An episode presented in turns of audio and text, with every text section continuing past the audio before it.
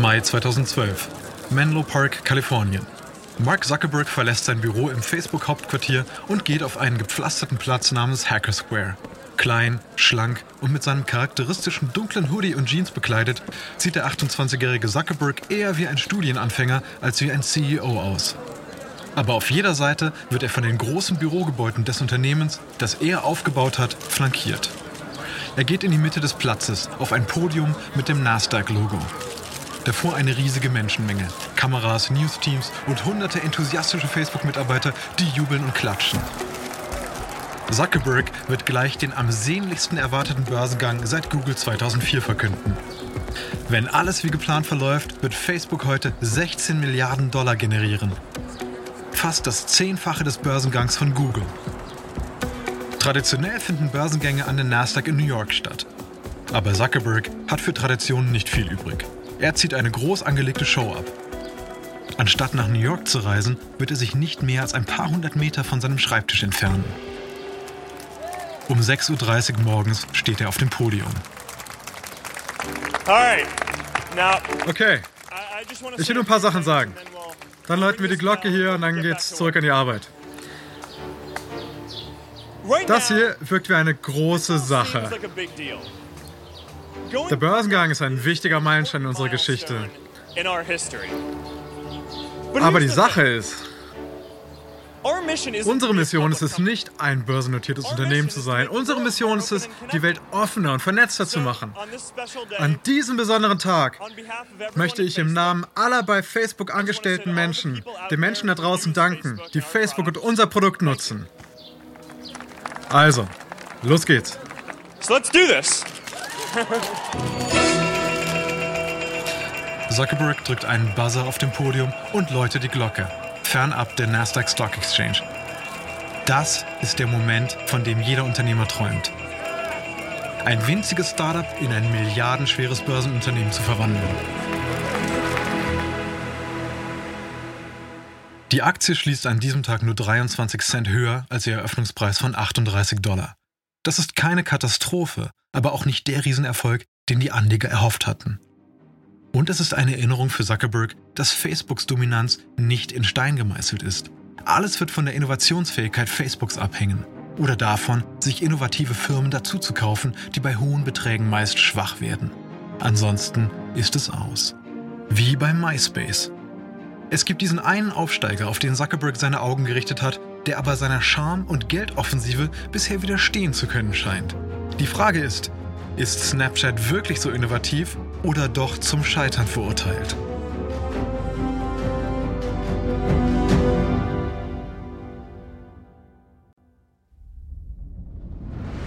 Ich bin Alexander Langer für Wondery und das ist Kampf der Unternehmen.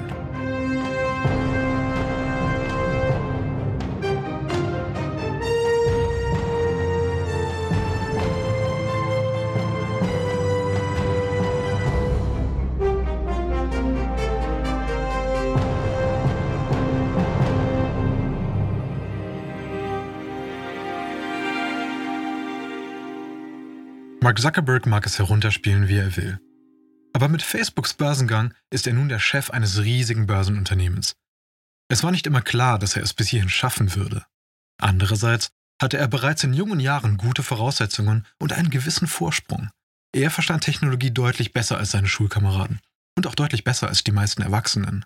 Seine wohlhabenden Eltern hatten die finanziellen Mittel, seine Ambitionen zu fördern. Seine Jugend unterscheidet sich kaum von, nun ja, der des Snapchat-Gründers Evan Spiegel. In gewisser Weise sind sich Zuckerberg und Spiegel daher sehr ähnlich. Dies ist Episode 2. Privilegierte Kids.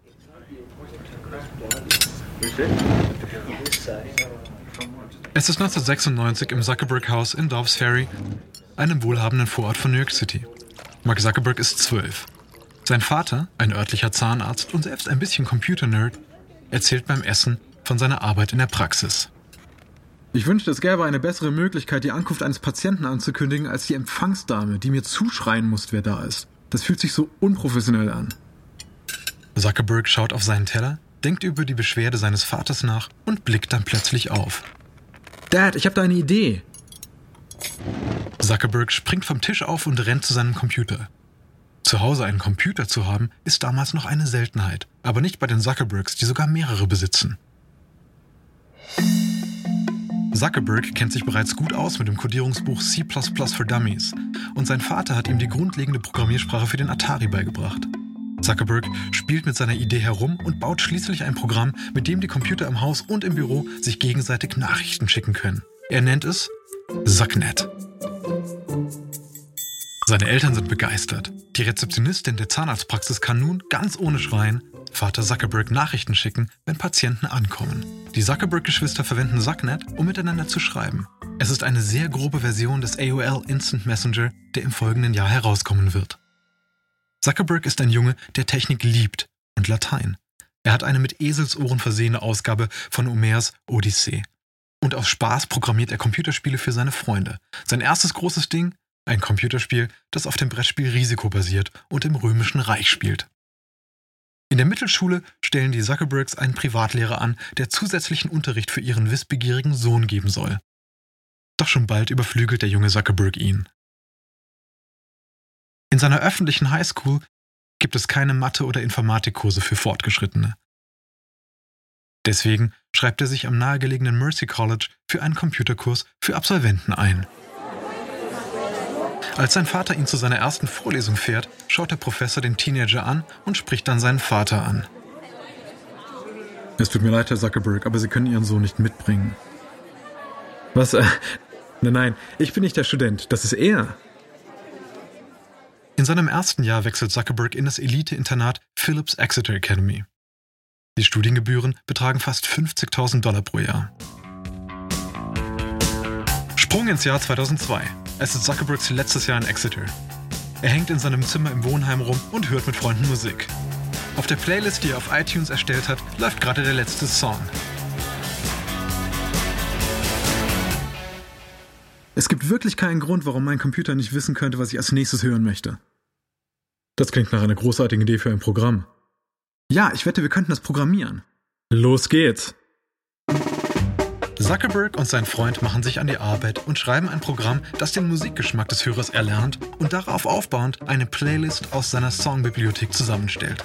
Sie erstellen ein Plugin für einen MP3-Player, der Playlisten entwerfen und diese dann online posten kann. Sie nennen das Programm Synapse. Es ist wie eine frühe Version von Pandora.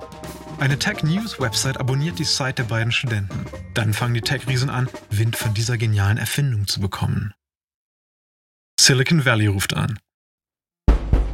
Vertreter von America Online und Microsoft erreichen Zuckerberg auf seinem Festnetztelefon im Wohnheim. Er ist komplett unvorbereitet auf ihre sechs- und siebenstelligen Angebote, aber er ist jung, impulsiv, selbstsicher und vielleicht ein wenig arrogant. Er lässt sie zunächst abblitzen und betont, ihm ginge es nicht um Geld. Als er und sein Kumpel ihre Meinung ändern, stehen die Angebote aber nicht mehr. Zuckerberg ist am Boden zerstört. Aber er hat eine wichtige Lektion gelernt. Es ist nicht nur wichtig, das, was er entwickelt, zu schützen. Wichtig ist auch, schnelle Entscheidungen zu treffen. Die Tech-Welt ist rasant und dreht sich schnell. Mit dem Geld seiner Eltern leistet er sich einen Rechtsbeistand, der ihn bei zukünftigen Projekten unterstützen soll. Und dann reist er zur Einführungswoche nach Harvard. Am anderen Ende des Landes blüht ein weiterer frühreifer Computerfreak in einer Familie der oberen Mittelklasse auf. Evan Spiegel wird am 4. Juni 1990 geboren und wächst im schicken Viertel Pacific Palisades im Westen von Los Angeles auf. Während Zuckerberg in der Mittelstufe eine Messaging-App entwickelt, baut Spiegel einen eigenen Computer zusammen. In der sechsten Klasse. Spiegel geht zur teuren Privatschule in Santa Monica, die für ihre berühmten Absolventen bekannt ist. Beispielsweise Jonah Hill, Gwyneth Paltrow, Zoe Deschanel. Schon während der Highschool absolviert Spiegel ein Praktikum bei Red Bull und wirbt in Bars und Clubs für den Energy Drink. Im April 2007 sagen ihm seine Eltern, dass sie sich scheiden lassen, was einen schmutzigen Rechtsstreit über Geld und Sorgerecht auslöst. Im Rahmen dieses Scheidungsstreits lernt Spiegel, wie er mit seinen Eltern verhandeln und sie manipulieren kann. Er zieht in die Villa seines Vaters an der Küste. Sein Vater lässt ihm freie Hand. Er kann sein Zimmer dekorieren, wie er will und alle Freunde einladen, die er will. Spiegel nutzt das aus und schmeißt einige wilde Partys. Spiegel wirft mit Geld um sich. Irgendwann muss er Kontoüberziehungsgebühren zahlen. Sein Vater merkt das und legt ihm nahe, besser zu haushalten. Spiegel fährt bereits einen neuen Cadillac Escalade, aber er möchte etwas Auffälligeres. Schön wäre es doch, einen neuen, 75.000 Dollar teuren BMW 550i zu leasen. Der 17-Jährige erklärt seinen Plan in einem Brief an den Vater. Vielen Dank, dass du so hart gearbeitet hast, dass wir uns dieses fantastische Leben leisten können. Ich schlage vor, dass ich meine Ausgaben für Kleidung, Lebensmittel, Unterhaltung und Transport auf 2000 Dollar pro Monat begrenzen werde. Aber ich brauche einen 2000 Dollar Notfallfonds. In meinem Leben kommt es immer wieder zu unvorhergesehenen Ereignissen. Ich fahre aktuell auch mehr durch die Stadt. Deswegen bräuchte ich ein benzinsparendes Auto. Ich möchte einen BMW 550i. Ich habe beschlossen, dass ich keine anderen Ausgaben wie Urlaub oder Kunst für das Haus tätigen werde, damit ich den BMW haben kann. Autos bringen mir viel Freude. Ich würde mich sehr freuen, wenn du mich und all meine harte Arbeit honorieren und diesen BMW leasen würdest. Jungs messen Autos viel Wert bei. Ich habe in meiner Kindheit viele schwierige Hürden überwinden müssen, auch im letzten Jahr. Und es fühlt sich wirklich schön an, dass du und Mama meinen Erfolg zu schätzen wissen. Evans Mutter spricht sich für das Auto aus. Sein Vater hält das Ganze für lächerlich. Allerdings nicht aufgrund der Kosten. Auf keinen Fall. Ein 360 PS Auto ist nicht sicher genug für einen 17-Jährigen. Aber Spiegel hat Druckmittel. Er ruft seine Mutter an. Hey Mama, ich habe nachgedacht und finde, es wäre cool, wenn ich dich mehr sehen könnte. Gerne, Liebling, das fände ich super. Was hältst du davon, wenn ich bei dir statt bei Papa wohne? Oh, das wäre fantastisch. Du weißt ja, dass ich wirklich gerne diesen BMW haben würde. Glaubst du, du könntest mir dabei helfen, wenn ich bei dir wohne? Natürlich, Liebling. Er packt seine Sachen und zieht bei Mama ein. Der BMW ist ihm sicher. Spiegel ist nicht der beste Schüler, aber er spielt genug mit Photoshop, um ein ausreichend guter Grafikdesigner zu werden sodass er 2008 in das Designprogramm in Stanford, der Alma Mater seines Vaters, einsteigen kann. In Stanford wird er schnell Teil der Studentenverbindung Kappa Sigma. Die Verbindungsfreunde sind als Partylöwen bekannt. Sie trinken viel und schmeißen regelmäßig Partys. Noch in seinem ersten Studienjahr zieht er ins Verbindungshaus ein. Ein älterer Student namens Bobby Murphy wohnt auf demselben Flur. Murphy ist intelligent und leise. Er studiert Mathematik und Informatik. Als Flurnachbarn freunden sich die beiden langsam an. Sie werden schließlich enge Freunde und entscheiden gemeinsam ein Business zu eröffnen. Zweimal. Zunächst bauen sie die Website Future Freshman, die Schülern auf der Highschool Tipps gibt, wie sie es am besten aufs College schaffen. Die Website ist ein Flop.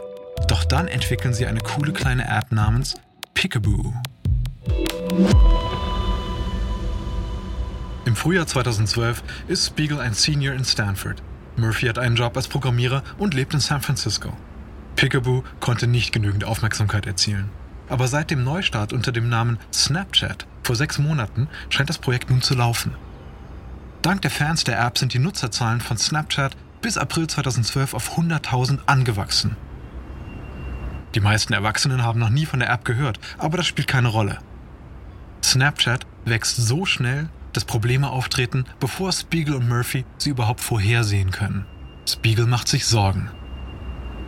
Schau mal, Bobby, wir können nicht einmal mit den Serverrechnungen mithalten. Sie berechnen uns fast 5000 Dollar pro Monat. Okay, Evan, wie wäre es, wenn ich etwas Geld von meinem Gehalt beisteuere? Sicher, das würde helfen. Und ich habe auch etwas Geld, das ich von meiner Oma geerbt habe. Das könnten wir auch nutzen, um die Sache am Laufen zu halten. Murphy bringt mehr als die Hälfte seines Gehalts ein. Dennoch ist die Situation brenzlig. Sie brauchen mehr Geld. Und zwar schnell. Noch wissen sie nicht, dass Teenager sie retten werden. Schon wieder. Es ist eine andere Schule, diesmal im Silicon Valley. Snapchat ist hier sehr beliebt. So beliebt wie Instagram und Angry Birds. Eine Teenagerin erzählt ihrem Vater von Snapchat. Der Vater ist Investor bei Lightspeed Venture Partners, einer bekannten Firma, die sich auf Investitionen im Frühstadium konzentriert. Also erzählt er seinem Kollegen Jeremy Lou von dieser neuen App, von der er gehört hat. Hey Jeremy, meine Tochter ist absolut besessen von diesem Snapchat. Die Benutzer können damit Fotos senden, die später verschwinden. Schon mal davon gehört? Nein, habe ich nicht, aber das ist eine faszinierende Idee. Ja, vor allem mit diesen ganzen Bedenken über Privatsphäre auf Social Media, die es jetzt gibt. Das könnte doch interessant sein. Lou sucht nach den Snapchat-Besitzern. Es gibt jedoch keine Kontaktinformationen auf ihrer Website. Auf der LinkedIn-Unternehmensseite von Snapchat werden auch keine Gründer oder Eigentümer aufgeführt. Schließlich forscht er nach, wer der Eigentümer der Webdomain ist. Der Eigentümer wird als Toyopa Group gelistet. Toyopa ist der Name der Straße, in der Spiegels Vater lebt. Irgendwo wird auch Spiegels Name aufgelistet und Lou findet ihn auf Facebook. Er sendet ihm eine Nachricht. Die beiden verständigen sich darauf, bald miteinander zu sprechen.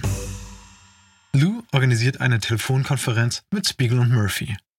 Hey, mir gefällt, was ihr da mit Snapchat macht. Und es sieht so aus, als ob ihr bei den Jugendlichen gerade sehr abgeht. Ja, wir haben 100.000 Benutzer. Wow, 100.000, das ist viel. Wir haben wirklich ganz schönes Wachstum. Unsere Benutzerzahlen sind fünfmal höher als noch vor drei Monaten. Das ist alles sehr beeindruckend. Hört zu, ich möchte investieren. Spiegel hält den Atem an. Er ist begeistert. Das ist das perfekte Timing, denn die beiden brauchen jede Hilfe beim Bezahlen ihrer Serverrechnungen. Ich kann für eine kleine Beteiligung an dem Unternehmen 485.000 Dollar einsetzen. Spiegel bald geräuschlos die Fäuste. Das wird Snapchat für Monate über Wasser halten. Aber am Telefon bleibt er cool. Das ist ein interessantes Angebot. Lassen Sie mich noch einmal mit Bobby sprechen und wir werden Sie zurückrufen. Er legt auf, wählt Murphys Nummer und erzählt ihm von dem Angebot. Wir sollten es machen, was denkst du? Ich denke, wir brauchen das Geld. Sie rufen Lou zurück. Deal. Ein paar Wochen später sitzt Spiegel im Unterricht über Maschinen und deren Aufbau. Er aktualisiert die Wells Fargo App auf seinem iPhone und wartet auf Lou's Überweisung. Nichts. Nichts. Immer noch nichts. Und dann erscheinen sechs Ziffern. Er ist gerade um 485.000 Dollar reicher geworden. Spiegel verlässt seinen Platz und geht zum Professor. Ich werde diesen Kurs nicht mehr besuchen. Dann bricht er sein gesamtes Studium in Stanford ab, nur wenige Wochen vor dem Abschluss. Ein weiterer Move aus dem Mark Zuckerberg Playbook. Der hatte genau dasselbe in Harvard getan. Jetzt scheint es an der Zeit, dass der Schüler den Meister herausfordert. Nicht um zu lernen, sondern um zu übernehmen. Snapchat hat jetzt Facebook und Instagram im Visier.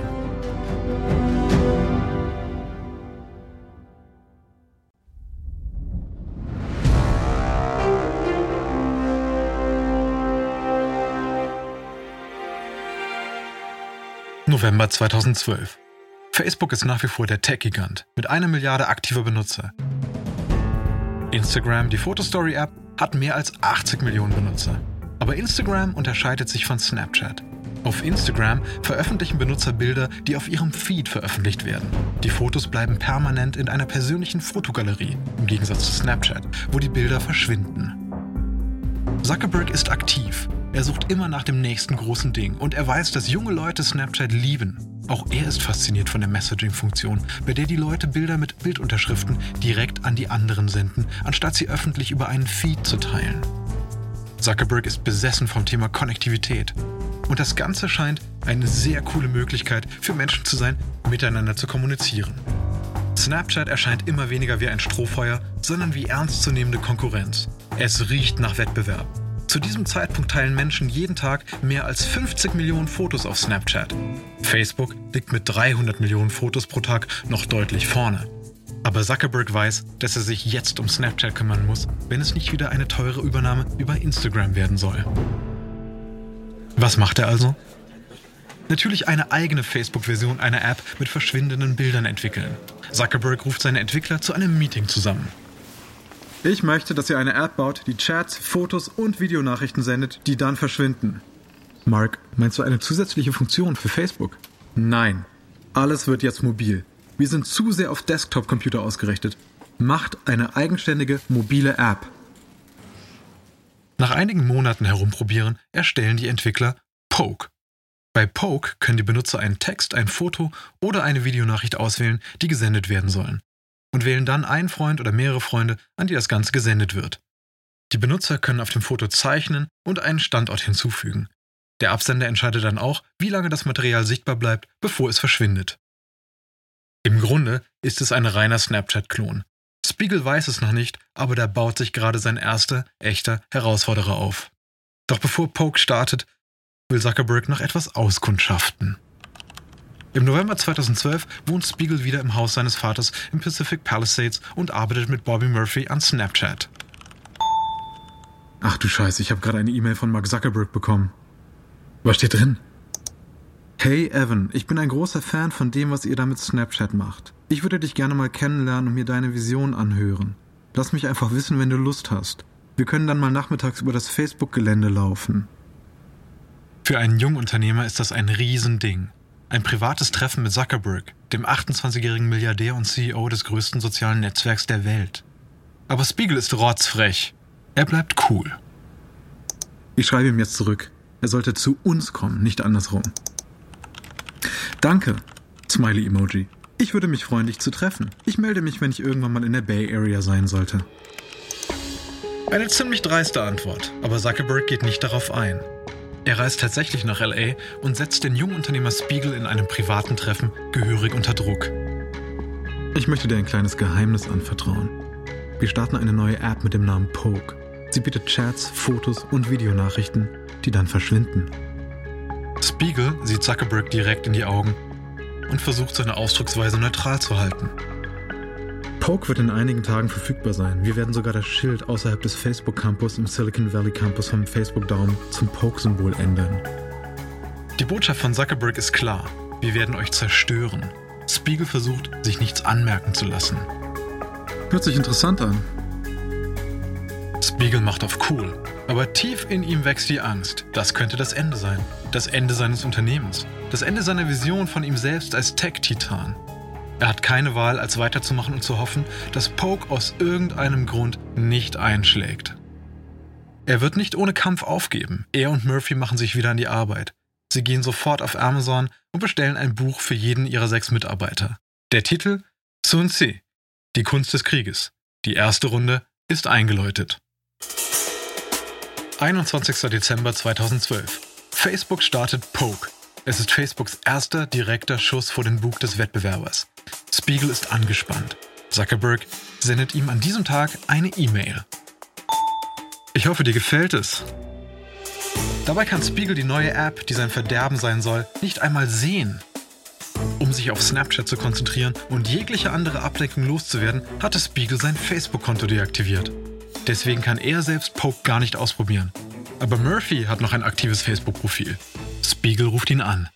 Bobby, wie ist es? Warte kurz, ich öffne es. Beeil dich. Oh Mann, oh Mann, es ist eine fast exakte Kopie. Spiegel ist geschockt. Wie kann es sein, dass Facebook ihre Idee einfach komplett kopiert? Am nächsten Tag steht Poke auf Platz 1 im App Store. Aber die Tech-Presse erkennt, dass es eine Snapchat-Kopie ist. Der führende Branchenblog TechCrunch nennt die Apps auffallend ähnlich. Dutzende von Artikeln über Poke werden veröffentlicht, die Vergleiche mit Snapchat enthalten. Diese unerwartete Publicity erzeugt einen Schub für Snapchat. Die Leute fragen sich, was ist eigentlich diese neue App, die Facebook angeblich kopiert hat? Sie beginnen damit, Snapchat herunterzuladen und auszuprobieren. Und sie merken, dass Snapchat cool ist. Ein paar Tage später ein echtes Weihnachtswunder. Snapchat findet sich im App Store auf Platz 4 der Downloads. Poke ist nicht mal mehr in den Top 30. Eine peinliche Niederlage für Facebook. Hier steht die größte Social Network Seite der Welt mit ihrer App und verliert gegen zwei Studenten in ihren 20ern? Zuckerberg ist frustriert. Aber dann erinnert er sich an das letzte Mal, als er in einer solchen Situation war. Es ist Zeit, die Instagram-Route zu nehmen. Wenn du sie nicht schlagen kannst, kauf sie einfach auf. Februar 2013. Snapchat Hauptsitz im Haus von Spiegels Vater. Sie haben gerade eine 13,5 Millionen Dollar schwere Finanzierungsrunde abgeschlossen, die den Wert von Snapchat auf über 60 Millionen Dollar setzt. Aber die schöne, heimelige Stimmung des Teams wird sich bald ändern. Von wem ist das? Es sind Schreiben von Anwälten, adressiert an Spiegel Murphy.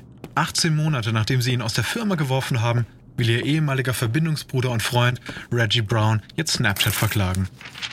Spiegel reißt den Umschlag auf und überfliegt die Schreiben. Das kann ich nicht glauben. Reggie behauptet, er habe die Idee für Snapchat gehabt und das Logo gemacht. Er will ein Drittel des Unternehmens, was zur Hölle. Er hat nichts getan und will jetzt ein Drittel des Unternehmens? Murphy versteht sofort, dass ein Gerichtsverfahren ihre Business-Dynamik verlangsamen könnte. Evan, lass das die Anwälte klären. Wir müssen ein Unternehmen aufbauen. Snapchat muss sich nun also nicht nur gegen Facebook behaupten. Jetzt haben die beiden einen weiteren Kampf an einer anderen Front einer internen Front. In der nächsten Episode. Snapchat kommt mit einer neuen Entwicklung daher, die die Zukunft von Social Media, wie wir es kennen, verändert. Und Zuckerberg macht Spiegel ein Angebot, von dem er denkt, dass es nicht auszuschlagen ist.